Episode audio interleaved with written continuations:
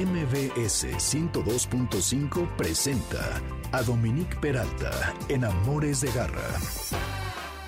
Compartimos todo con nuestros animales, nuestras casas, nuestras maneras de ser, lo que comemos, pero también a veces les pasamos nuestras enfermedades. Y hoy justamente vamos a platicar acerca de lo que es la desprogramación evolutiva eh, que va a ser un tema yo creo que les va a gustar mucho. Eh, vamos a hablarlo con Vanessa Gámez, porque a pesar de que pues todos incurrimos en fallas, siempre podemos echar unos pasitos para atrás y de alguna manera corregir, porque ustedes saben mejor que nadie que los perros y los gatos que habitan con nosotros son unos sensores como esponjas que todo lo que están, eh, lo que está sucediendo en el ambiente lo van recogiendo y eso evidentemente eh, los va impactando en sus vidas, en su salud, etcétera. Entonces esto es una manera de regresar a mejores prácticas y a desprogramarnos. A, mí me da mucha curiosidad ver qué es lo que pasa con esto y Vanessa Gámez nos lo va a aclarar.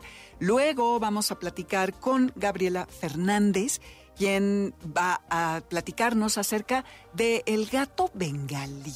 No sé si ustedes han visto alguna fotografía, algún video, si les gustan los gatos, tienen algún libro. ¡Ay! Es un ser hermoso, es como un pequeño tigre, lo que más se asemeja. De hecho, viene de una mezcla justamente de un gato salvaje con un gato doméstico y el bengalí fue el resultado. Y también vamos a platicar un poquito de las cosas que debemos de observar cuando tenemos felinos en casa, lo cual es eh, una compañía muy especial, pero también ellos son diferentes, son diferentes a los gatos y tienen otras necesidades. Y para terminar, vamos a hablar de un concierto para perros. Así es, mis queridos garra escuchas. Imagínense estar en un sitio con sus perros, no nada más con uno, sino con dos o con tres, con los que ustedes tengan, y un lugar al que no podrían entrar si no fuese porque tienen a estos animales. Pues de eso vamos a platicar con Román Mosteiro, quien es un español que en 2024 va a traer una serie de conciertos y que es una propuesta muy original que mm, difiere de otras que ya se hacen en el mundo, que por ejemplo Laurie Anderson, ustedes seguramente la conocen, lo hace, pero esto es un concierto de 20 minutos que tiene eh, programados decibeles específicos para que solo los animales los escuchen y allí pues es muy corto, pero se hace también en parques. No obstante, esta experiencia es una experiencia distinta, en donde sí hay música y se convive de otra manera. Así que es como iniciamos.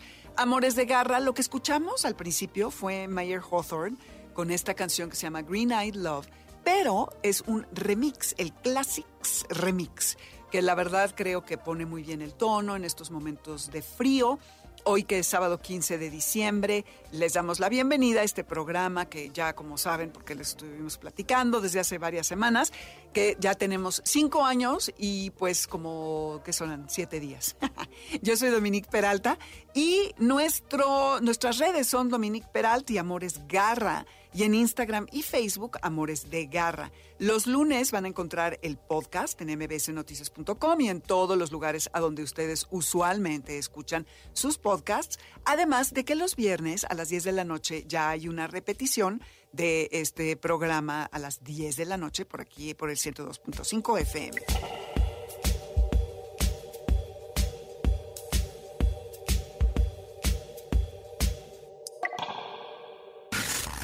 Garra Tips. Tu perro está muy consentido si te regresas temprano y te sales de reuniones y lugares porque lo extrañas. Es sano pasar tiempos separados. En serio. Radar de Garra. Es bien sabido que las mascotas nos proveen de muchísimos beneficios. El tener a un animal en casa, en nuestra vida, pues, nos ayuda con la presión arterial, a mejorar nuestro corazón, nuestra salud, porque claro que nos obligan a salir y a caminar. Y además, también para la gente mayor es un tema de que les da un propósito y llenan nuestra vida de amor, no juzgan, en fin, hay una infinidad de, beneficios. Y compartimos nuestras casas, nuestros hábitos y hasta nuestros nuestros alimentos con ellos, pero también, y esto no está tan padre, compartimos nuestras enfermedades. Y esto es porque participan del ambiente en el que nos movemos, es decir, de los pesticidas, del humo del cigarro, de los contaminantes a los que nos exponemos, y ellos cada vez padecen más enfermedades como las nuestras, enfermedades del corazón, diabetes, cáncer y asma, igual que, nosotros que somos sus humanos. Pero no solamente esto, sino que además resulta que somatizan nuestros padecimientos porque se ejerce una influencia mutua del uno sobre el otro. Y para hablar acerca de este tema, que es específicamente la desprogramación evolutiva, está Vanessa Gámez quien nos va a platicar de qué es lo que pasa en cuanto a cómo nosotros vivimos nuestras emociones y esto eh, de alguna manera contagia a nuestros animales. Ahorita les voy a contar de un estudio que se hizo en, en Suecia, pero quiero empezar con Vanessa al respecto del estrés. ¿Y qué podemos hacer al respecto? Entonces, Vanessa, primero que nada, bienvenida. Vanessa se dedica a la desprogramación evolutiva. Y primero que nada, dinos, ¿qué es la desprogramación? Hola, Dominique, y muchas gracias por el espacio. Hola a todos. Bueno, pues la desprogramación evolutiva es una técnica que nos sirve para resolver conflictos, ya sean emocionales, físicos o de repetición de eventos a través del conocimiento de los contenidos del inconsciente. Básicamente esa es la técnica y está muy enfocada de momento en ayudar a las personas en su sanación, pero pues claro que todo lo que involucra a la persona, incluidos las mascotas, pues todo va a tener que ver con cómo la persona eh, se siente teniendo una mascota enferma, una, una, mascota con un padecimiento, pues automáticamente la persona también pierde el equilibrio de su vida. Porque como tú bien dijiste, los animales son parte esencial ahorita de la mayoría de las personas. Entonces, ya no nada más vemos que la desprogramación puede ayudar a las personas a sanar su vida, sino que también puede ayudar a las personas a mantener a sus mascotas saludables o mantenerlas en mejor estado. ¿Y cómo funciona la desprogramación? Cuando dices desprogramación, ¿cómo llegas con una persona? Y luego explícanos cómo puede pasar hacia la mascota o si es a través del humano. Sí, lo que sucede es que desde la desprogramación lo principal es la parte inconsciente que te, que te comentaba. Entonces, partiendo de que el inconsciente es parte de nosotros, también está en la naturaleza.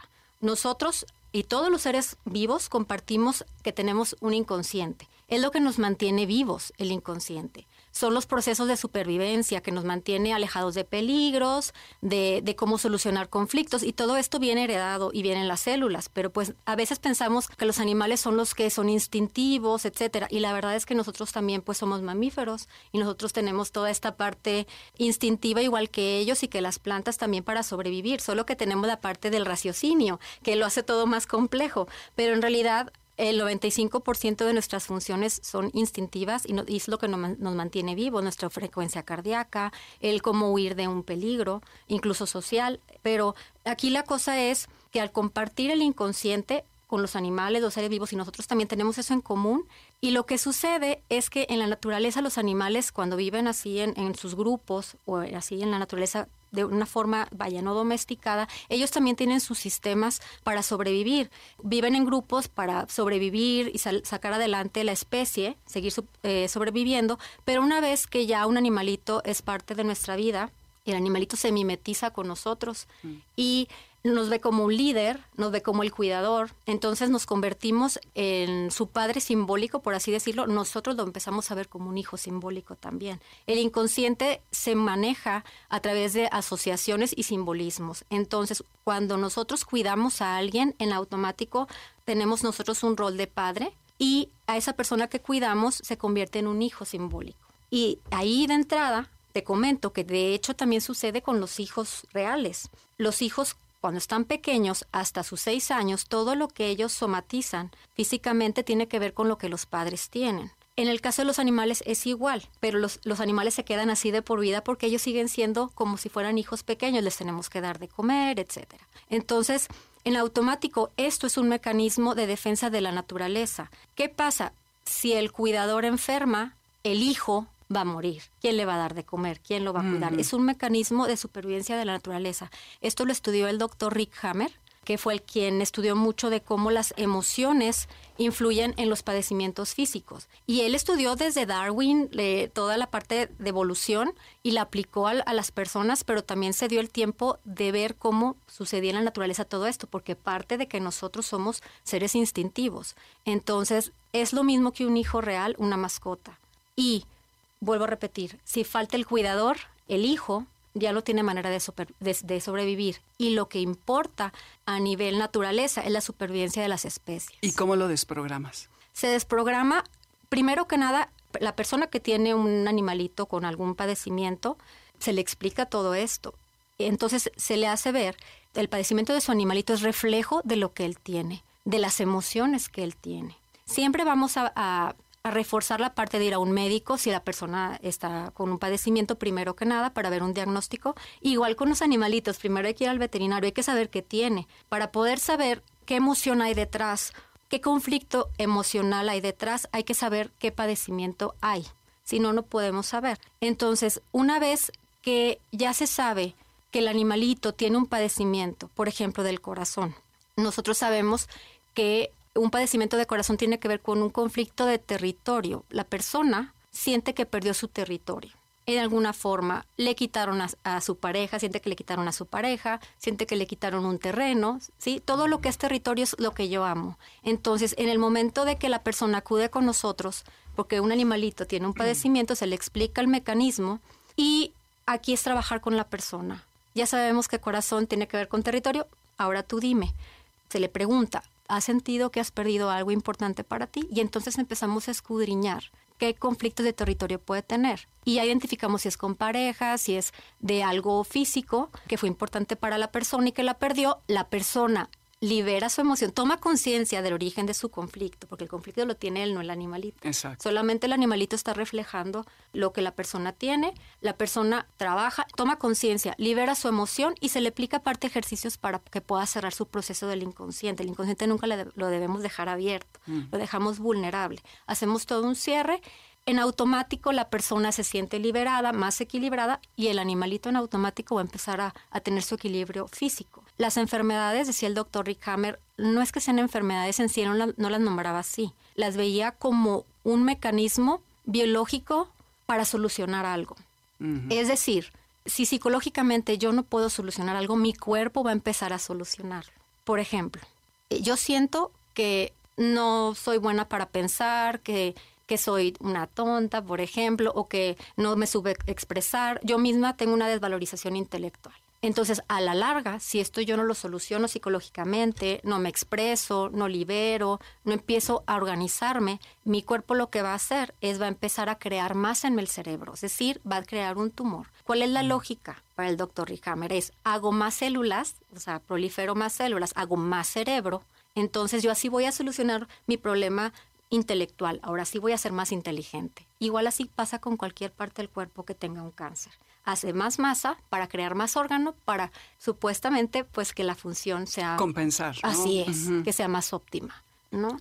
Todo esto viene a nivel celular desde una programación que está en las células y le llamamos epigenética a esa función, que sirve para, para, según el ambiente, pues poder solucionar conflictos. Sí, justamente eh, dicen que el cerebro es como una computadora y que lo que nos estamos repitiendo todos los días se vuelve una verdad. si decimos no voy a poder, no voy a poder, si digo sí voy a poder, sí voy a poder. Y bueno, en este caso de los animales, eh, les platico de un estudio que hicieron en Linkoping, espero pronunciarlo correctamente, en Suecia. Y ahí se analizaron a 23 border collies y a 33 perros de la raza Sheltie, que eran primordialmente de mujeres. Eran las dueñas, eran mujeres se les tomó muestra del cortisol a las mujeres a través de la muestra de su pelo para ver los niveles que tenían eh, de cortisol, porque el estrés genera un exceso de esta hormona, sabemos que es la culpable de muchos de nuestros padecimientos, y vieron en dos momentos diferentes que se tomaron las muestras que estaban sincronizados. Y es lo que les decía al principio. Entonces aquí hay una relación entre el estrés de los dueños y de sus mascotas, porque eh, tenemos, entre mayor interacción tengamos con el animal, mayor mimetización de alguna forma se va a establecer. Hacemos ejercicio juntos, comemos juntos, vemos la tele juntos, dormimos juntos, vamos al súper juntos, ¿no? Entonces ellos participan de, de nuestra vida. Y se hizo este estudio, una encuesta de acerca de la personalidad del perro, que obviamente contestaron estas mujeres y los otros que eran hombres, y el humano hizo también eh, su encuesta de cómo era su personalidad y se observó que la del perro no influye en la del bueno, dueño, fuera, ¿no? Que fuera pero fuera. sí viceversa. El perro refleja el estrés del dueño. Esto lo dice Lina Roth, que es una de las coautoras del, em, del estudio. Y pues me parece muy interesante eh, esto que dicen ella y Anne-Sophie Sundman, que dicen justamente que esta reciprocidad va a hacer que en algún momento los animales eh, pues se- mimeticen y entonces empiecen a somatizar. Entonces, Vanessa, lo que dices es que a través de la desprogramación evolutiva eh, podemos esperar que resolviéndolo yo se resuelve lo del animal, pero ustedes con el animal tienen algún tipo de interacción o es todo con el humano? No, en este No. caso, en esta técnica, solamente es a través de la persona.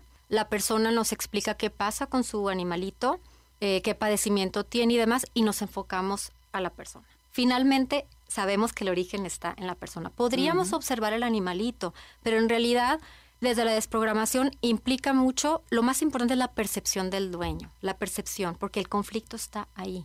Entonces, en realidad, el animalito aquí no es tan relevante en el proceso terapéutico. Sí en la retroalimentación que nos dé la persona de cómo está el animalito, cómo va mejorando, etcétera. Entonces, por ejemplo, nosotros eh, tenemos una escuela de, de desprogramación y nuestros alumnos están ahí con nosotros sanando sus vidas durante un año. Y hemos tenido reportes de los estudiantes diciéndonos que sus animalitos van teniendo Wow. cambios. O sea, no es que ellos, la intención de estar con nosotros haya sido sus animalitos, pero sí que han cambiado eh, los animalitos en su estado de salud, en sus comportamientos. Lo mismo pasa con los hijos, también los hijos van cambiando. Claro, y la pareja, Sí, seguramente. O sea, eh, todo se Sí, va eh, se permea, reflejando, ¿no? así Se es. va- Sano yo, sana mi entorno, ¿no? Entonces, hemos tenido ese tipo de, de reportes y si bien nos hemos enfocado mucho en la parte de las, de las personas, de la sanación de, de personas, porque ahorita sí hay mucha necesidad de las personas por sanar, pues nos hemos ido dando cuenta de esto. Cuando iniciamos en esto, yo quería ser veterinaria. Ah. o sea, mi vocación Era- desde los 4 o 5 años era ser veterinaria. Soy Wow. psicóloga clínica Ajá. porque no se me permite ser veterinaria, pero al final esa era mi vocación y siempre los libros de animales, de comportamiento, o sea, yo la Qué parte padre. de ciencia y los animalitos, siempre hemos rescatado animalitos, toda mi vida, pues he tenido los animales muy de cerca. Entonces, cuando yo empecé a ver toda esta parte, vi el área de oportunidad y dije, ah, entonces aquí es donde yo puedo, Puedo aportar. interferir. ¿no? Entonces, la segunda fase de nuestro proyecto, justamente ahorita, aunque ha estado muy enfocado en personas, sí hemos alcanzado a ver los resultados en los animalitos a partir de las experiencias que hemos tenido con nuestros alumnos o con nuestros pacientes. Y es muy interesante porque eh, por ejemplo, espacios como este nos ayuda a abrir la posibilidad de que las personas se- sepan que tienen esta oportunidad, justamente de que cuando ellos se sanen, pues van a tener a sus animalitos muy bien. Los animalitos son nuestra adoración, digo, gran parte de la población ahorita, incluso a veces pues ya muchos optan por tener más animales que hijos. Que hijos, sí, totalmente. Entonces realmente, y cuando se pierde un animalito, No, bueno. es una, la Es verdad, terrible. es un duelo muy profundo. Algunas personas, tal vez que no sean tanto de animales, que es muy respetable, no lo comprenden tanto, pero las personas que ya somos muchos, sí lo entendemos. Es Así un dolor es. muy grande. Se nos termina el tiempo, Vanessa, pero dinos a dónde los pueden localizar, este, si alguien se quisiera eh, conectar con ustedes. Sí, muy bien. Bueno, mis redes sociales son Emociones en Evolución. En todas las redes sociales, sociales me, me van a encontrar con ese nombre, pero también tenemos pues nuestra escuela y donde podemos brindar cursos, incluso pueden ver videos, tenemos videos, eh, tenemos nuestra página www.desprogramacionevolutiva.com y ahí pueden encontrar toda la información que necesiten y ojalá eh, las personas, tu, tu audiencia tan linda, eh, pueda ver esta ventana de oportunidad hay que tenerlos sanos en su alimentación y en hábitos, eso es bien importante, y, y, visitar al veterinario, sí, con pero frecuencia. revisar nuestras emociones cuando veamos que nuestro animalito no se está comportando bien o tiene algún padecimiento. Exactamente, sí. Acordémonos de esa influencia mutua que ejercemos tanto el animal sobre nosotros como nosotros Somos sobre el animal. Y rápido nada más, corazón dijiste que es que me siento que estoy perdiendo mi territorio. Territorio. Cáncer, El cáncer depende de- del órgano, pero es crear más masa para crear una mejor función. Si es en el cerebro, quiero ser intelectualmente más efectivo. Si es en en un páncreas, no aprovecho lo que, los recursos que tengo. Si es en el hígado, tengo un problema de supervivencia, por ejemplo. Eh, depende de dónde esté localizado, que les invito a, a ver el diccionario de las em, los padecimientos anímicos en internet lo pueden encontrar y vienen muchos significados de estos, las causas anímicas de las enfermedades de. Bjorn. Lo pueden encontrar en internet y ahí vienen muchos significados de lo que ustedes pueden estar sintiendo y sus animalitos, el padecimiento que tienen, que puede ser. buenísimo. Sí. Gracias, Vanessa Gámez. Muchas gracias. No, de nada, gracias por el espacio, gracias a todos. ¿Cómo ven? Pues ahora sí que tenemos muchas cosas que reflexionar, que revisar, para que podamos empezar a reprogramarnos y junto con ello a mejorar la vida de nuestros animales. Nos vamos a ir rapidísimo a un corte y volveremos para platicar acerca del gato bengalí que les comentaba al inicio y también de un clandestino que es un concierto que deja huella. Eh, así que no se vayan, váyanse por un, ahora sí que se antoja ahorita un tequilita, un chocolate caliente, algo así para estar más cómodos, jueguen unos minutos con su gatito, con su perro y volvemos aquí en Amores de Garra. Amores de garra, para los que amamos a los perros y a los gatos. En un momento regresamos. Continuamos en Amores de garra con Dominique Peralta. Soy Dominique Peralta y esto es Amores de Garra. Estamos en el 102.5 FM. ¿Cómo, vieron este cover de Sailing de Benny Sings? La verdad es que creo que eh, los covers siempre tienen que aportar algo y honestamente esta canción sí que cumple con ese requisito. En Spotify, si ustedes quieren, bajo mi nombre, van a encontrar la lista de Amores de Garra y ahí hay uf, infinidad de canciones que algo y tienen que ver con animales y otras nada, sino más bien con las temáticas del programa. Si quieren comunicarse con nosotros, cualquier pregunta, observación, Dominique Peralt, Twitter y Amores Garra, eh, y mientras que en Instagram y Facebook estamos en Amores de Garra, en mbsnoticias.com. El lunes van a poder encontrar el podcast y el viernes hay una repetición a las 10 de la noche eh, de este mismo programa.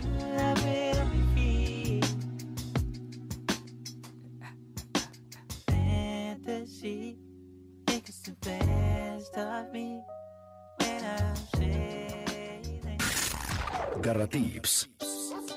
Perro está muy consentido si le compras cosas todo el tiempo y no compras nada para ti. Lo que más les gusta es un buen paseo donde puedan ser perros y olfatear todo a su alrededor. Caché de garra.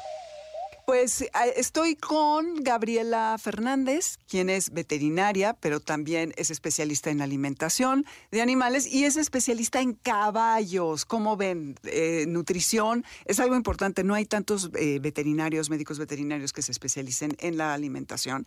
Y además de todo esto, ella cría gatos bengalí y además tiene un negocio de emprendimiento, o sea, casi no está ocupada todo el día.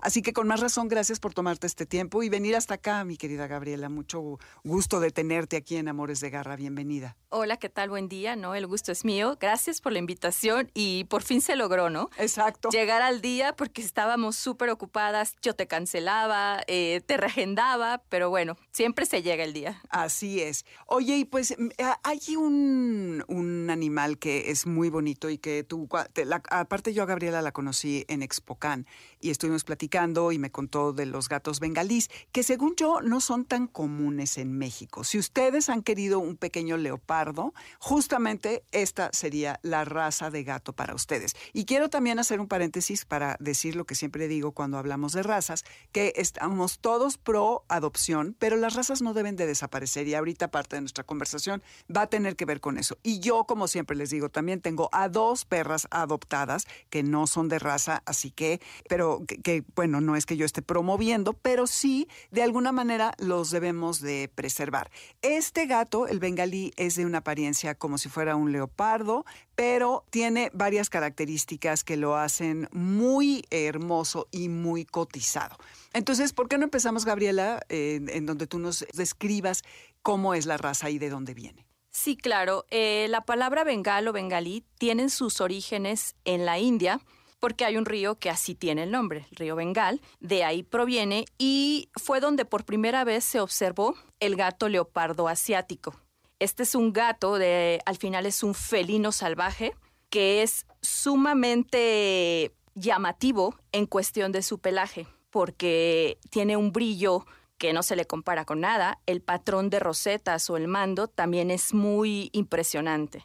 Entonces, en 1963 es cuando surge la raza en Estados Unidos. Hay una persona que es la promotora de esta raza, que es Jan Mill, que su idea siempre fue crear un leopardo, pero que fuera cariñoso.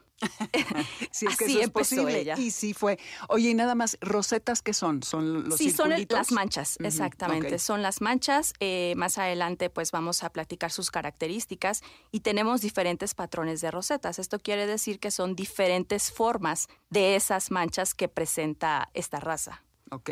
Y es interesante que fue una mujer la que los desarrolló y que vienen de una cruza de gatos silvestres con domésticos, ¿no? ¿Cómo los, Sí. cómo los fueron creando? Porque lleva 120 años este, este, eh, este, esta crianza del bengalí. Sí, relativamente es una raza nueva y exactamente ella comenzó haciendo cruzas eh, donde seleccionó una gata leopardo asiática, que es salvaje, con un gato doméstico. En uno de los viajes que ella tuvo a la India, visitó un zoológico en donde encontró un ejemplar que tenía muy un patrón muy característico en su pelaje. Tenía manchitas, era sumamente brillante y con tonos dorados.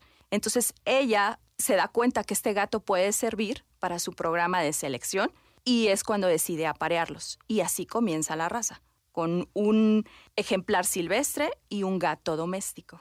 ¿El brillo de su pelo en qué consiste? ¿Es por los colores que tienen No. o por qué? Tiene una característica que es única en los gatos domésticos que se llama glitter o purpurina, que cuando nosotros observamos microscópicamente alguno de los pelos de esos gatos, podemos observar que en la punta hay una pequeña cavidad que forma una burbuja.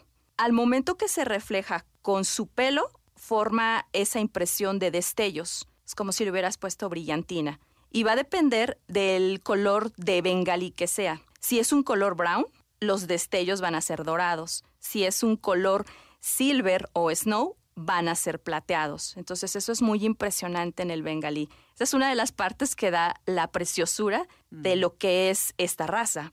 Y cuando nosotros tenemos en un gato que tenemos un pelo extremadamente corto, brilloso y con mucho glitter, se denomina que ese gato tiene un good pelt. Entonces, esa es una característica que cuando están evaluando la raza te dicen los, eh, las personas que están en el juzgamiento que ese gato tiene un good pelt por esto que acabamos de mencionar.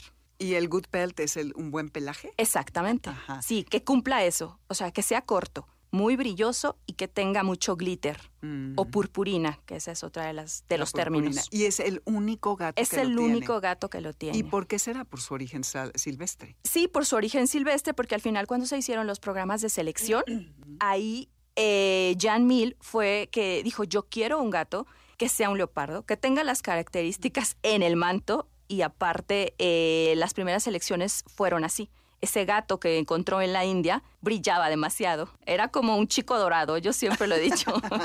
yo de hecho tengo un macho que a veces lo publico en las fotografías y cuando le da el sol se ve más bonito y siempre le pongo es mi chico dorado. Ándale, sí, bueno, suena alucinante. Y hablabas de colores, de silver, de brown. ¿Cuáles son los distintos tipos de pelaje? Sí, eh, vamos a tener diferentes tipos de bengalí. El brown es el más característico, el que estamos acostumbrados a ver como si fuera un leopardo, pero también vamos a tener variedad snow. El snow, su manto es blanco, las rosetas o manchas son cafecitas y tiene una característica. El snow lynx siempre debe de tener ojos azules. Los demás bengalíes pueden llegar a tener ojos verdes, que son muy bonitos, o también ojos de color dorado, pero solamente los snow van a tener ojos azules. También vamos a tener el color charcoal, que es oscuro. Vamos a tener un sepia, que también es como, pues, medio plateado. El silver, ese sí es el que es totalmente plateado. Entonces eso eh, va a depender del gusto de cada quien, pero a mí en especial, a mí me gusta mucho el color brown. Y el más común es el brown. Sí, el más común porque es el que se asemeja más a un leopardo. Así es. Y los otros ya fueron híbridos, ¿no? Que Eh, sí, ya fueron haciendo las combinaciones, eh, estudiando obviamente la genética del color para ver si apareabas un ejemplar brown con a lo mejor otro color eh, eh, más oscuro, que era lo que te daba, o con un charcoal, e ir estudiando la genética. Todos estos patrones para saber qué es lo que esperas al momento de que haces la cruza, eh, tienen que hacer por medio de exámenes genéticos donde te arrojan eh, las posibilidades de colores que tienes al momento que los vas a aparear. Oye, Gabriela, ¿y cuál es el peso aproximado y el tamaño que alcanza ya un bengalí adulto? En machos es aproximadamente de 5 a 8 kilogramos. En hembras puede ir de 3 a 5 kilogramos. Como en todas las especies, la hembra sí es un poco más pequeña en tamaño. Y su expectativa de vida, los gatos en general promedio pueden llegar como a 16 años, pero no sé esta raza. Eh, también puede llegar a esa edad. Eh, yo ahorita actualmente tengo bengalís y el bengalí más grande que tengo es de 5 años. Pero siempre hay que estar cuidando también lo que come. Eso es muy importante, la alimentación para garantizar que tengas pues obviamente un gato sano y vas a evitar que se presenten enfermedades dependiendo de la edad. Claro, sí. Y es que en los gatos es, tú, tú me dirás ya con más detalle, es muchísimo más importante observar la dieta porque son carnívoros y las croquetas no son realmente quizá la mejor opción. Hay que suplementar y complementar, ¿no? Sí. Entonces, dos cosas. ¿Cuál es la alimentación ideal para un bengalí y si lo es también para cualquier gato? ¿Y cuál serían las enfermedades a las que son propensos estos gatos? Ok, pues la dieta, al final tú lo acabas de mencionar, son 100% carnívoros, que en ocasiones sí que llegan a probar algunas cosas de lo que estamos cocinando, porque el bengalí es así, o sea, el bengalí es sumamente curioso, siempre va a querer probar lo que estás haciendo o se mete al refrigerador No. para ver lo que hay dentro del refri. Pero quizá lo huela, probablemente lo pruebe, pero casi no se lo come. Eh, las dietas deben de estar basadas en un alto porcentaje de proteína y todo va a depender del origen de esta proteína. Tiene que ser una proteína de origen animal y de calidad. Esto quiere decir que esté hecha pues, de aminoácidos esenciales. Eh, la dieta del bengalí puede ser una dieta con croquetas, alimento super premium y también le podemos adicionar porciones de carne. Al igual también podemos adicionar la parte pre, pro o postbiótica, que es para tener una buena salud digestiva. Y el bengalí tiene una característica. A él sí es de los gatos que sí les va a gustar comerse la carne cruda. Eh, solamente hay que checar el origen. ¿Por qué? Porque ahí podemos llevar bacterias, salmonelas, que pues obviamente lo que menos queremos es que los gatos se nos enfermen. Entonces sí podemos combinar entre una dieta de croquetas, pero tiene que ser super premium, con también su alimento húmedo. Claro, y la carne super premium. Y cuando dices carne, ¿te refieres a carne de res que hay Sí. del pescado del- y del pollo? Sí, podemos hacer una combinación entre pescado, entre pollo y entre res, pero siempre checando el origen. Tiene que ser de consumo humano. Ok. Y si en vez de, de dárselos crudos se los das cocido, ¿también le aporta los nutrientes necesar- necesarios? Eh, hay algunos nutrientes o algunas partes que se llegan a inactivar por medio del calor. Entonces yo por eso siempre lo digo que la industria de los alimentos balanceados, pues obviamente tiene ya bastante estudio que te va a respaldar y que aparte te están diciendo, este alimento que te estoy dando tiene las características nutricionales para que puedan aportar todo lo que necesitan, en este caso los gatos. Y de esos alimentos hay muchos en México, que obviamente la mayoría sí son importados. Eh, hay alimentos de origen francés que son exageradamente buenos y con eso puedes llevar una buena nutrición en tu gato. Está muy bien saberlo porque es difícil encontrar un alimento que realmente tenga la proteína animal. ¿Qué tipo de personalidad tiene este gato y por ende qué tipo de humano le combina al, al bengalí? Mira, el bengalí tiene un carácter, es sumamente cariñoso, es muy juguetón, es muy ágil, es muy extrovertido, crean un vínculo emocional con su amo muy grande. O sea, el gato siempre va a querer estar contigo. Tú vas a ir al, a- es más, vas a la cocina, vas al baño, a cualquier recoveco que puedas ir de tu casa, el gato te va a seguir. Literal, es como un perrito. Mm. Te va a esperar en la puerta de tu casa. Si tú llegas a salir por algo al patio y no lo llevas, o él se da cuenta que te saliste de la casa, empieza a vocalizar. Esa es su- también otra de las características. Ellos vocalizan demasiado. También es muy activo. Ellos tienen, yo lo divido como dos horas. La hora feliz, en donde corren, suben, bajan, brincan por toda la casa, se cansan y llega la hora angelical. Es ahí en donde ellos ya desfogaron toda esa energía y obviamente por esa demanda energética se cansan y ahora sí duermen. Pero es un gato que siempre está listo para jugar contigo, a pesar de que sean adultos. O sea, no es como... un- El bengalí nunca va a ser un gato de ornato. El que digas, tengo un gato porque se ve bien ahí en la casa, porque no hace nada. No. El bengalí te puedes esperar muchas cosas de él.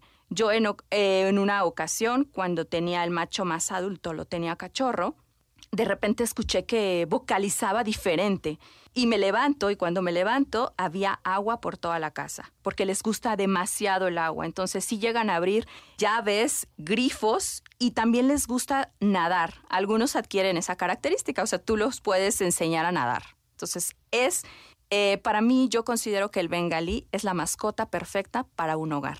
Y también es para las personas que estén dispuestas a tener un gato que sea sumamente activo. Ok. Y para terminar, Gabriela, ¿por qué debemos de preservar las razas de los gatos? Ok, como platicábamos quiénes fueron los precursores de esta raza, eh, si nosotros leemos más de la historia del bengalí, nos podemos dar cuenta que hay demasiado trabajo, hay bastante investigación, fueron altibajos al momento de crear la raza. ¿Por qué? Porque las primeras crías de machos eran estériles. Hasta la tercera o cuarta generación ya podrían procrear. Entonces sí hay un trabajo de por medio que es extremadamente arduo, que porque la verdad yo siento que las razas existen por una finalidad. En este caso estamos hablando del bengalí y como yo siempre lo he dicho, un buen creador siempre va a intentar preservar lo que actualmente conocemos como el bengalí y también va a mejorar la raza.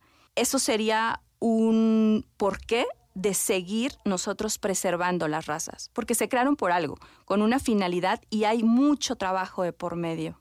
Buenísimo. Pues muchísimas gracias, Gabriela Fernández. ¿Dónde te puede conectar la gente si quisiera más información acerca de los gatos bengalí o de nutrición o de cualquier otra pregunta que te Eh, tuvieran? tengo eh, mis redes eh, que son huracán-bengalí o priona bengalís. En cualquiera de ellas me pueden encontrar. Y también si necesitan alguna asesoría independiente, me pueden encontrar en el concepto de Gati Hábitos. Ándale, muy bien. Pues muchísimas gracias por venir, Amores de Garra, Gabriela. No, de nada. Un placer estar contigo. Garra Tips. Tu perro está muy consentido si no te obedece por nada del mundo. Si no tiene límites y se hace por toda la casa. El entrenamiento es mentalmente estimulante y refuerza el vínculo contigo. Manada de Garra. Les decía que, vamos a hablar acerca de los conciertos para perros. Esto es algo que ya se hace hace muchos años. Laurie Anderson, que es una eh, artista que hace performance hace muchísimo, muchísimos años, dice que en un concierto que estaba con Yo-Yo Ma en Rhode Island, le dijo que una de sus fantasías era que de repente en el público hubiera puros perros. Y pues lo hizo realidad. Eh, ha hecho un... No, no sé exactamente cuándo empezó, pero en 2016 hizo uno en Sydney, en Australia. Y evidentemente eh, los decibeles son frecuencias que ellos escuchan nada más, no demasiado altas para no molestarlos. Y es un, un evento de hagan de cuenta, 20 minutos más o menos. Y pues hoy está aquí en la cabina un cantautor español que trae un show para perros que está también diseñado con decibeles y, música que, que solamente ellos van a escuchar. O sea, eh, los humanos tienen que ir porque pues los tienen que llevar, pero pues si encontraras perros en la calle, por ahí estarían. Eh, todo esto está avalado por un estudio de la Universidad de Glasgow junto con la Scotland's Animal Welfare Charity y cómo los animales se comportan ante las frecuencias que escuchan. Y está el día de hoy Román Mosterio Raposo, quien en 2024 va a llevar a cabo esta serie de conciertos en distintos lugares. Eh, muy, muy bienvenido aquí Amores de Garra, Román. Muchísimas gracias. Platícanos, a ver, ¿cómo empezó para ti todo esto de los conciertos para los perros? Bueno, pues todo esto nace de un paseo de un perro y un humano, de una bonita historia de amor. Yo tenía un perro que se llamaba Golfo, eh, yo me dedico a la música y, y estaba cansado de no poder llevar a, mi perro a un concierto, tanto como, como de público como para poder dar el concierto yo. Entonces, paseando un día por un parque que se llama el Parque Santa Margarita en, en La Coruña, ciudad de la que vengo, aunque vivo en Madrid, eh, visualicé hacer conciertos para perros, donde si no tienes perro no podías venir. Entonces iba a hacer el primer concierto, iba a hacerlo sin pedir permisos ni nada, y me dijo una amiga, no puedes hacer un concierto clandestino. Dije yo, no, es que no es clandestino, es clandestino, que es distinto. Entonces ahí nació el nombre, me puse a investigar y como bien decías, me encontré un estudio en la Universidad de Glasgow que le ponía, con la Sociedad de Bienestar Animal, le ponía diferentes tipos de inputs a los perros y midiendo sus frecuencias cardíacas, lo que concluye un poco el, el- el estudio es que a los perros les da muy buen rollo el reggae y el pop suave o el rock suave. Entonces dije, bueno, pues yo hago pop rock, pues lo traslado a, a eso y empezamos a hacer conciertos clandestinos. Por el camino, eh, mi perro era un Golden Retriever y estaba a puntito de, de cumplir ya casi 16 años. Y le dije, oye, si llegas a los 16, te prometo que hago concierto. Estábamos mm, recién metidos en, en la pandemia. Al final no llegó, no llegó a los 16, se quedó muy, muy cerquita, ¿eh? con, con 15 años y 10 meses. Aparte, el último año ya fue complicado, porque tenía megasófago, tenía que darle de comer y beber de pie, tenía que pasearlo con un carro. O sea, fue complicado el, el, el último desenlace, pero muy bonito. Entonces decidí regalarle el día que estaba de su cumpleaños, cuando hacía 16, la canción de Pulgas y hacer el primer concierto pocos días después, en octubre, hicimos el, primer clandestino. Desde entonces pues llevo siete ediciones y ahora pues con ganas de... de al final es, es algo que nace con la misión de ayudar al perro a integrarse en la sociedad. Al final hay muchos sitios pet friendly. Este es un concierto human friendly, no es un concierto pet friendly. Si no tienes Exacto. perro, ahí está. Si no tienes perro, ir. no puedes venir. Claro. Es importante. Sí, y ahí sí. en eso estamos, para traerlo para México y de México para el mundo. Wow. Oye, ¿y qué duración tiene el concierto? Como el de Lorian, los de Lorian. No, el, co- el concierto es, Eh. es un concierto eh, al uso, o sea, dura más o menos una hora y media, dos horas. Entre que llegas con el perro, pues vas, llegas, te vas entrando. Hay una lista clandestina, porque los perros están invitados, son los humanos que tienen que comprar las entradas. Entonces tú llegas allí y es como, pues vengo con Bobby y Bobby es un Frenchie y vengo con tres humanos. Entonces hay una lista clandestina, te acompaña, en vez de acomodadores o acomodadoras, tenemos eh, adiestradores, que están cada X número de perros. Y bueno, está todo pensado, no puede haber mesas altas para que el perro es el, perro es el principal protagonista. Y se crea una cosa muy mágica, porque al final un humano que quiere llevar a un perro a un concierto, no un perro a un concierto, que, su- que quiere que su perro le lleve a un concierto, es como mágico. Y si hay conciertos, es- o sea, no utilizamos, sé que hay unos conciertos con unas frecuencias especiales para perros, que un humano, pues es complicado, que, que, De pues, que- son los que he visto que, hay por ahí. Esto es música, han pasado conmigo varios artistas, pues artistas como Sole Jiménez, como Andrés Suárez, como Marwan, que cogen sus canciones y las adaptan a, a instrumentos acústicos. Lo que no se pueden utilizar son baterías, eh, instrumentos eléctricos, porque tiene que, las frecuencias, los decibelios tienen que estar medidos y la música tiene que ser siempre un reggae, un rock, un pop, pero acústico, suave, para generar una tarde de, de buen rollo. Y duran eso, unas cerca de las dos horas. Claro, entonces no nada más eh, están las frecuencias y no solo lo escuchan los, los perros, sino que es música ordinaria, eh, pero pensada, como dices tú, en, niveles para que no los molesten, como las baterías y las percusiones y todo eso. Correcto. Yo, yo me baso un poco en, en el estudio este de, de Glasgow, que las- los estímulos que tenían diferentes razas y diferentes tipos de perros eh, ante la música era pues lo que, lo que medían. Entonces les genera, no sé cómo lo explicaban ellos exactamente, les genera, yo, yo lo, resumo como buen rollo, pero que la- las reacciones más positivas del perro o sea, los perros tienen gusto. Lo que dice este estudio es que los perros tienen gusto musical. Con música clásica se pueden dormir, con música New Age se pueden dormir, pero con música reo, con música eh, rock suave, están de buen rollo. Entonces, los conciertos, que ya llevamos siete ediciones, que han durado, es que algunos hemos casi estado tres horas de concierto. Los perros están disfrutando, están unos interactúan con el perro de al lado, otros están con la familia. O sea, es que es mágico, es mágico. ¿Y qué reacciones has tenido de los perros en específico? Eh, aullando, ladrando, ¿responden a alguna pieza en especial? O A ver, ca- cada así? perro es un mundo. Hay una cosa muy curiosa. Cuando los perros entran, claro, es la novedad. Tú llegas, hay un fotocall siempre con un sofá, se sube el perro con el humano, el perro solo, sacan las fotos, van llegando, vas conociendo. Claro, los perros llegan y ven cientos de perros con ellos. Entonces, Sí, sí, ¿verdad eh, que- huelen a uno, huelen a otro, eh, uno ladra, uno... O sea, en las siete ediciones no ha habido ni una pelea, ni un problema. Eh, vale que cada uno tiene su espacio y las áreas están como delimitadas, el perro va con su familia. ¿Qué tanto espacio hay entre cada humano con su Más perro? o menos dos metros cuadrados. Entre dos cada por uno. dos, sí. Ah, está súper O sea, bien. no, está muy bien porque ¿Y cuánta gente puede entrar? Pues para los conciertos que tenemos aquí preparados eh, habrá más o menos unas 500 plazas. Eso quiere decir que podremos tener entre 500 y 700 perros y entre 1000 y 1500 humanos. Depende porque al final hoy en día ya la unidad familiar ya no es como antes, que era dos un niño, dos, ahora ya es uno y un perro, perro. uno y un niño, dos y un perro, tres con cinco perros. Entonces está preparado para las diferentes unidades familiares que, que fluyan y... La verdad que es, es mágico. O sea, cuando, cuando hablamos de los montajes aquí para México, yo digo, es que no hace falta decorar con nada. Porque la, decoración ya es, son los perros con los humanos y el buen rollo. O sea, un concierto al final es energía y entonces cuando esos conciertos que, que te enganchas ahí con los cantantes, o sea, es que son mágicos, de verdad. De verdad que tenéis que venir a Clandestino porque si sois amantes de los perros disfrutaréis mucho ese día.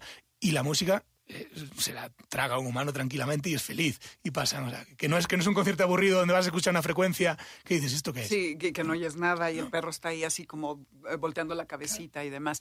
¿Y tienen lugar en lugares al aire libre, en espacios al aire libre? Hasta ahora han sido todos al aire libre, es el, es el ideal, pero bueno, eh, caminante el camino se hace al andar. No sé si terminaremos en... Hace unos días estábamos mirando un estadio para hacer uno. Pero bueno, no vamos, a, Órale. no vamos a decir dónde, Órale. porque aún no es seguro, pero, pero estábamos mirando un estadio. Pero bueno, puede ser una arena, no sé, hablábamos un día, hay shows de caballos en, dentro de, de arenas cerradas, ¿no? Entonces, ¿por qué no? O sea, mientras que... O sea, no estamos cerrados a nada. Al final un perro, dos horas, está tranquilamente, sí. Aunque va a haber espacios para, no sé si en España, en España llamamos pipicán, no sé si aquí se llama, y bueno, la zona de aseo para los perros, Ah, para ir a hacer sus ah, cosas. Pipicán está bueno. Sí, ¿eh? pues, pues como habrá esos pipicanes. Yo por la experiencia que tenemos, no es que no hacen nada durante el concierto. Al final dos Están horas. do- echados, claro, tú tranquilos. vienes, siempre estamos al lado de un parque o algo, ya vienen, vienen meados de casa. ¿no? Sí, claro. Como cuando dice, cuando llevas un niño, tráetelo meado de casa. Claro, Pero claro. al final el perro, no, la gente sabe qué perro tiene, entonces sabe si tu perro va a estar a gusto con más perros.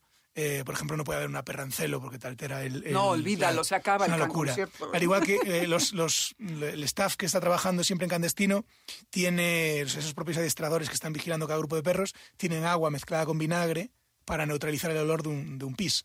Mm. Entonces, si alguien, si un perro hace un pis, pues rápidamente se neutraliza, se limpia, porque si no, imagínate Todos todos, los perros ahí. ahí, Pero es parte también de la magia, ¿eh? Claro, porque al pues final es como si pues, cuando tienes niños, los niños no piensan qué, qué hacer y actúan desde el amor por los perros igual. Entonces, hasta ahora no hemos tenido ningún problema y, y seguro que, que no tendremos ninguno. Oye, y después de estos siete conciertos, ¿has observado que alguna raza en especial o algún tamaño de perro reaccionan más o menos a la música o algún patrón en específico o no? Todos no, por igual. No hay, todos por igual. Yo creo que va más, más en función de la raza, va en función de, de, de los inputs que haya tenido el perro, de la experiencia, pues como todos nosotros. O sea, nosotros somos lo que nuestro pasado nos ha enseñado, ¿no? Y la relación con nuestros padres, en el colegio, con nuestros amigos, pues un perro al final eh, yo creo que es muy espejo de la reacción que tiene en su casa. Pues lo mismo, o sea, no, no entiende de raza y entiende más de, de otra cosa. Claro, sí, no, pues está increíble. Y vienes a México en 2024 a hacer estos conciertos. Correcto, estaré el 10 y 11 de febrero en Guadalajara y luego ya empezará el resto de fechas y ya nos iremos Ciudad de México, Tijuana, eh, Mérida, eh, Cancún, Puebla, bueno, hay muchos sitios. Luego también estamos ya mirando cosas en Colombia, obviamente en España, porque ahí también hemos hecho, entonces volveremos a España, Estados Unidos. Yo sueño con, con, con realmente, lo que decía antes, Clandestino nace para ayudar al perro a integrarse en la sociedad. Entonces sueño con, con ir a países, no sé, no sé cómo estará el tema de los perros en China, pero acabar haciendo un clandestino en China. Donde, Interesante. Sí, ahí, ahí suena, ahí suena que se comen, ya- creo que ya no se comen a los perros, pero No, sí, todavía, Siguen. por supuesto. Tú imagínate hacer un concierto en China. La verdad que para mí es un regalo y es una misión de vida. Yo leyendo un libro de, Chopra hace años que se llama Sincrodestino, yo descubrí que las tres cosas eh, que a mí me hacen feliz es amar a un animal, sumergirme en una canción y hacer reír a alguien. Entonces he encontrado en, sincro, o sea, en, en sincrodestino, he encontrado en, sí, en este sincrodestino de la vida, he encontrado un candestino que sincrodestino de la vida me llevara a tener esas tres cosas. Entonces mi vida ahora mismo la quiero enfocar en estos conciertos. Todos los conciertos tienen una parte solidaria y un, destino- un dinero que se destina a una fundación. Me gustaría que fuera local. Hasta ahora, pues por ejemplo en Cuenca lo hemos hecho con una protectora animal que se llama Cuenca Animal.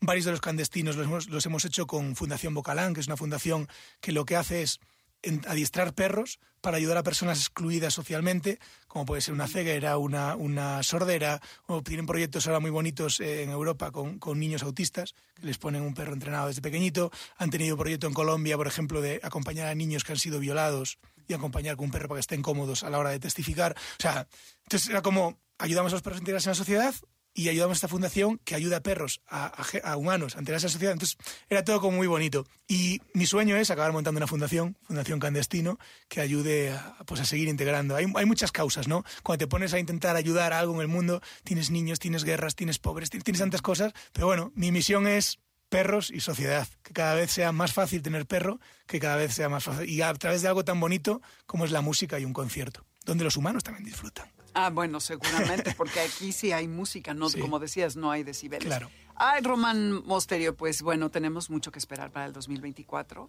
Gracias por venir, Amores de Garra, y estaremos pendientes de las fechas que vienen y ya estaremos por ahí en un clandestino, a ver qué tal. Muchísimas, muchísimas, Con todo y muchísimas perro y todo. es que si no tienes perro no sí tengo, claro, tengo dos perras, dos perras. Pues además de todos los propósitos de año que tenemos, esto es algo a lo que debemos de aspirar para el año que viene, de poder asistir a un concierto en donde, como les decía al principio, si no tenemos perro, no podremos entrar. Pues esto es todo por el día de hoy, mis queridos garra escuchas y aquellos que apenas se están sumando a esta comunidad. Lo que están escuchando es Bruno Berle, eh, preciso, ter amor, necesito de tu amor, para eh, sellar con broche de oro esto de lo que hemos estado hablando, del amor que le tenemos a nuestras mascotas. Y solo aprovecho para decirles también que, que los animales no son juguetes, que no debemos regalar ni perros ni gatos en Navidad, Reyes, ni en el Día del Amor y la Amistad.